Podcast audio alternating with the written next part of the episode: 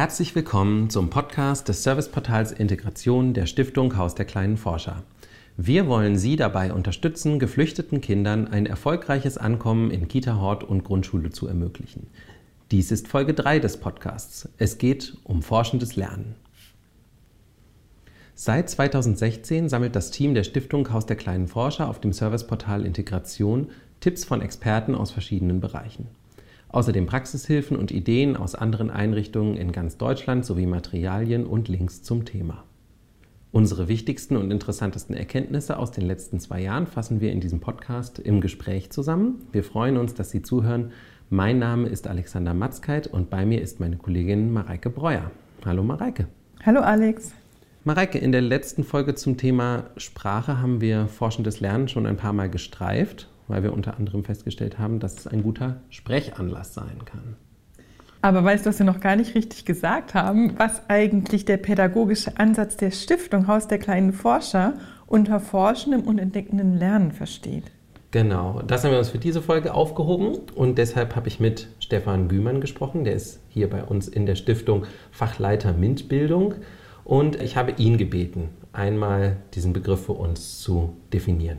Uns geht es darum, dass man ähm, nicht Inhalte, sage ich jetzt mal, vermittelt, dass die Kinder also irgendwelche ganz klaren wissenschaftlichen Hintergründe oder so etwas lernen sollen, sondern dass sie dabei, dass sie befähigt werden, ähm, selber zu forschen, selber nachzudenken über ihre Fragen. Und ähm, Forschendes Lernen ist eigentlich so ein Prozess, der beschreibt, wie man zu Erkenntnissen kommt. Also man forscht gemeinsam mit der Lernbegleitung an seinen Fragen und kriegt nicht sozusagen eine Antwort vorgesetzt, beziehungsweise steht auch nicht unbedingt fest, äh, was das Ergebnis dieses forschenden Lernens ist.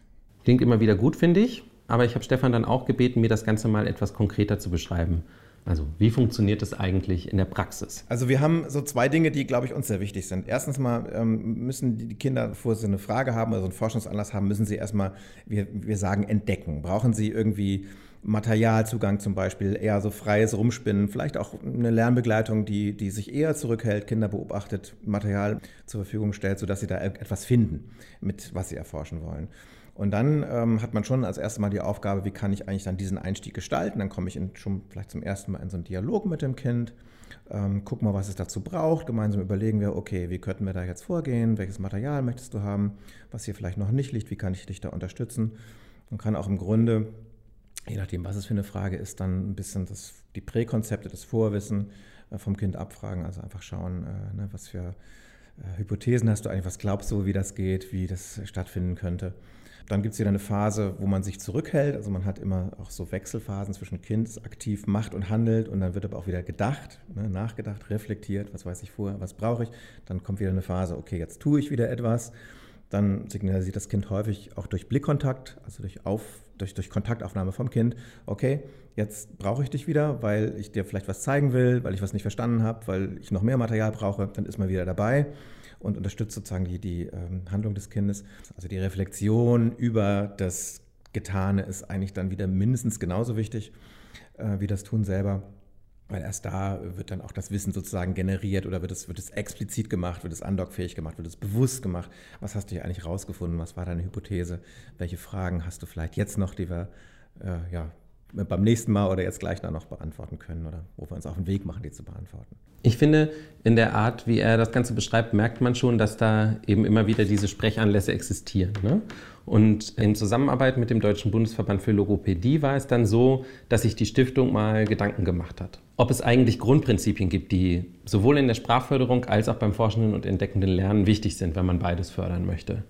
Dabei kam dann das raus die Grundlage allen Lernens, sage ich jetzt mal, in Lernbegleitung ist Beziehung. Ne? Das ist das A und O immer wichtig. Wie ist eigentlich die Beziehung zu meinem Kind? Die Beziehung muss vernünftig sein, die muss gut aufgebaut sein.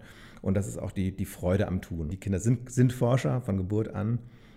Äh, die haben einfach Spaß am Forschen und finden eben durch das Forschen auch Sprechanlässe. Das heißt, da hat man jetzt wieder die, die, die Verbindung. Ne? Man, man will einfach reden, weil das, was da passiert, so faszinierend ist, dass man da irgendwie einen Anlass hat. Und dann äh, haben, wir, haben wir verschiedene Grundprinzipien, eben wie, wie, wie Blickkontakt äh, halten, ähm, Dialog auf einer Augenhöhe mit dem Kind sein. Dieses, dieses Thema Inhalt vor Form. Die Grundlage des Lernens oder der, der, der Weiterentwicklung des Lernens, die wir als Lernbegleitung unterstützen wollen, ist immer das, was das Kind mir sagt und was das Kind im Kopf hat. Wiederholung ist wichtig, sowohl bei der sprachlichen Förderung als auch beim Forschen. Man muss nicht immer das neueste, tollste Experiment im Kopf haben, muss man sowieso nicht, aber ähm, das, ne, die Kinder wollen einfach wissen, ist es morgen eigentlich noch genauso, ist es übermorgen auch nochmal genauso, ist es verlässlich, das, was ich daraus gefunden habe. Und bei der sprachlichen Bildung ist es eben auch so, dass man immer wieder Dinge wiederholt, bis die Kinder dann auch äh, das gelernt haben. Naja, und die griffige Formel, auf die man dieses Prinzip runterbrechen kann, die wir in der letzten Folge auch schon mal erwähnt haben, ist, wer fragt, der forscht und wer forscht, der fragt. Also die beiden Bildungsbereiche passen auf jeden Fall gut zusammen. Ja, genau. Und inzwischen gibt es ja auch Forschung dazu, die diese Annahme bestätigt. Zum Beispiel fällt mir da ein, wir haben einen Bericht geschrieben, auch über die Early Steps into Science and Literacy Studie, auch kurz Easy Science L. Und die wurde unter anderem eben auch von der Stiftung Haus der kleinen Forscher gefördert. Die hat untersucht, inwieweit naturwissenschaftliche Lerneinheiten sprachlich anregend gestaltet werden können. Und da habe ich mit Elena Harvard-Heinecke gesprochen. Die ist im Haus Referentin für Forschung und Entwicklung. Eine sehr nette Kollegin von uns und sie hat mir die Ergebnisse der Studie mal kompakt zusammengefasst. Also im Vordergrund dieser Untersuchung stand erstmal ähm, ein Kontrollgruppenvergleich. Also es sind drei Gruppen kontrolliert oder verglichen worden miteinander, die sich darin unterschieden, ob sie Fortbildung zu naturwissenschaftlichen Bildungsangeboten daran teilgenommen haben oder eben nicht und an welcher Fortbildung sie teilgenommen haben. Und diese Gruppen sind untersucht worden und verglichen worden hinsichtlich ihrer eigenen sprachlichen Fähigkeiten, also auf Ebene der Fachkräfte, der sprachlichen Qualität, die sie gezielt in einer Forschungssituation auch anwenden. Die Fachkräfte sind in ein Labor eingeladen worden und sie sollten mit den Kindern zum Thema Wasser, Schwimmen und Sinken sozusagen gemeinsam forschen und die Kinder sprachlich eben auch im Forschungsprozess begleiten und die Kinder zum Sprechen auch anregen. Und bei diesen Gruppenvergleichen hat sich eben gezeigt, dass Fachkräfte, die an unserem Haus der kleinen Forscher Fortbildung teilgenommen haben, auch besser in der Lage sind, die Kinder im Forschungsprozess zu begleiten, also sprachlich anregende Fragen auch zu stellen, die Kinder zu ermutigen, ihre Vermutungen, die sie selber haben, auch zu äußern und die ähm, Sprache der Kinder auch dahingehend zu unterstützen, dass sie Wörter aufgegriffen haben, die korrektives Feedback gegeben haben und bei den Kindern ja die Lust zum Sprechen angeregt haben. Also wenn Fachkräfte Fortbildungen bei uns besucht haben, ähm, sind sie besser in der Lage, die Kinder auch zu ermutigen, sich sprachlich zu äußern, ihre Vermutungen darzustellen und so weiter. Und ähm, wir haben jetzt ganz gezielt auch nochmal geguckt, wir als Stiftung bieten ja eine Fortbildung an. Sprudelgas nennt die sich, wo genau dieses Thema sprachliche Bildung und naturwissenschaftliche Bildung verzahnt miteinander thematisiert wird. Und die Forschungsgruppe hat da geprüft, gibt es da einen Zusammenhang, wenn man diese Fortbildung besucht hat hinsichtlich auch der sprachlichen Fähigkeiten der Kinder. Und genau dort zeigt sich, dass Fachkräfte, die diese Fortbildung besucht haben, ganz besonders die Kinder besser in der Lage sind, sprachlich gut sich auszudrücken und ähm, den Forschungsprozess selbst auch zu ja, sprachlich zu begleiten und zu beschreiben, was sie da entdecken und zu sehen wir als Stiftung setzen uns da dezidiert mit auseinander und schauen, ob wir diese sprachliche Bildung, diesen Aspekt auch in den anderen Fortbildungen sozusagen mit integriert bekommen, ähm, stark auch einen Fokus darauf legen und immer wieder sagen, sprachliche Bildung steht in einem Zusammenhang mit früher MINT-Bildung, also alle MINT-Disziplinen eingeschlossen, dass eine ähm, MINT-Bildung ohne Sprache eigentlich gar nicht funktioniert, dass es immer eine sprachliche Begleitung auch des Prozesses braucht und wir als Stiftung werden das weiter eben verfolgen. Helena hat es jetzt gerade schon gesagt, Mareike, Sprudelgas. Wir haben ja. ja auf dem Serviceportal verschiedene Forscherideen zusammengetragen, die sich besonders gut als Einstieg für forschendes Lernen mit geflüchteten Kindern eignen. Hast du Favoriten? Und wenn ja, interessiert mich natürlich warum.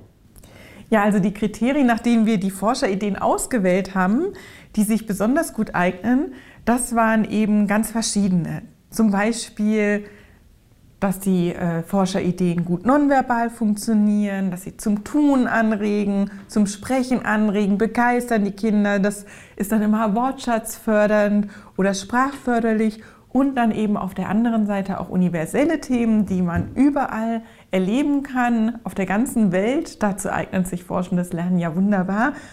Und ein anderer großer Themenbereich sind eben die Naturerlebnisse, die da auch mit reinspielen, die auch oft als sehr beruhigend ähm, beschrieben werden für Kinder. Klasse, ja, die ganze Liste gibt es bei uns auf dem Serviceportal. Aber das Gute ist ja, dass wir auch nicht die Einzigen sind, natürlich, die äh, gesehen haben, dass sich hier zwei Dinge gut miteinander verbinden lassen.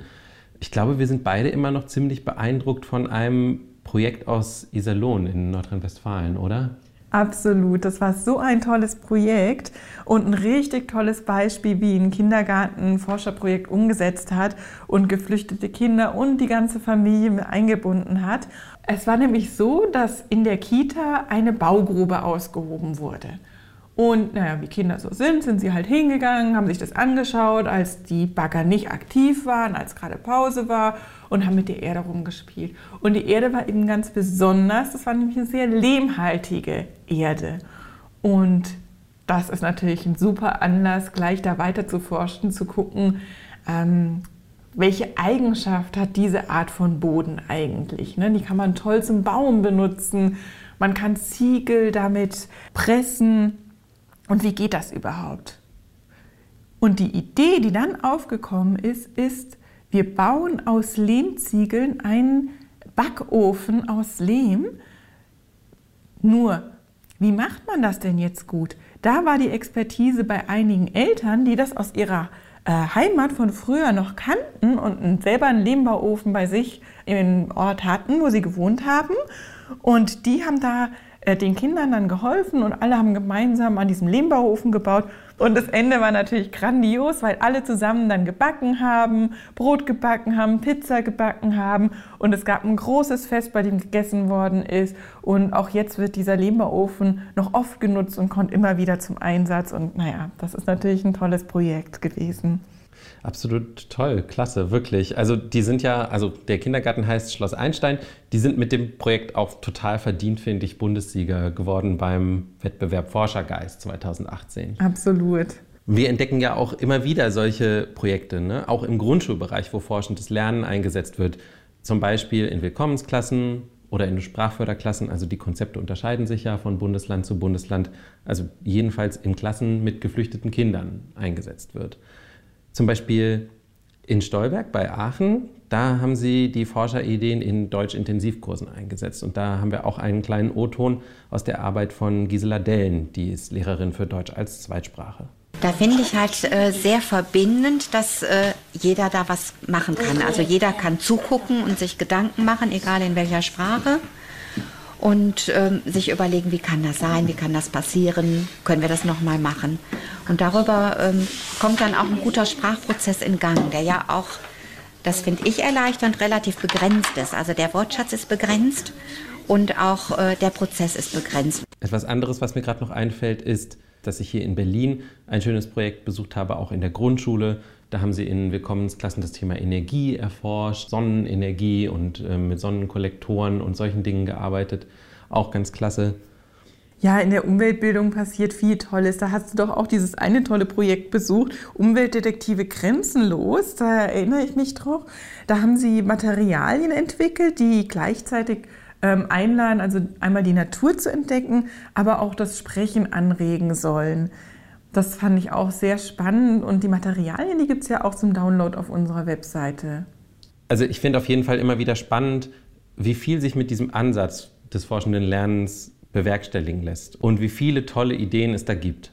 Ja, also wichtig finde ich zum Schluss nochmal zu erwähnen, Sprachförderung auch wenn das jetzt oft Teil der Projekte und Ideen war, die wir beschrieben haben, ist auch gar nicht unbedingt zwingend das, worauf es ankommt. Das hast du ja auch gesagt bei den Kriterien für die Forscherideen. Und auch Stefan Gümann hat das nochmal ganz klar gesagt. Zwar kann man auf der einen Seite betonen, wer fragt, der forscht, wer forscht, der fragt, da hast du eine verbale Komponente, aber man hat auch mit Kindern, die jetzt nicht Deutsch sprechen, hat man eben etwas Gemeinsames. Das heißt, dieses Forschen und Entdecken, diese Faszination über das, was da passiert, wenn ich, keine Ahnung, eine Reißzwecke auf die Oberfläche lege oder eine Bohrmaschine bauen will aus Holz oder irgendwas tun will, irgendeine technische Optimierung mache, die ist ja auch da. Und das heißt, da hat man eher mal so ein Gemeinschaftsgefühl. Man hat etwas Gemeinsames, an dem man arbeitet, das man irgendwie sieht, auch wenn man vielleicht noch nicht sich darüber unterhalten kann. Ja, eigentlich ein sehr schönes Schlusswort, wie ich finde.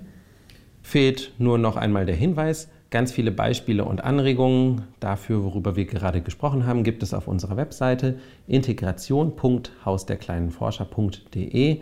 Haus der kleinen Forscher jeweils mit Bindestrichen zwischen den Wörtern. Ja, und das hier ist die dritte von sechs Folgen dieses Podcasts.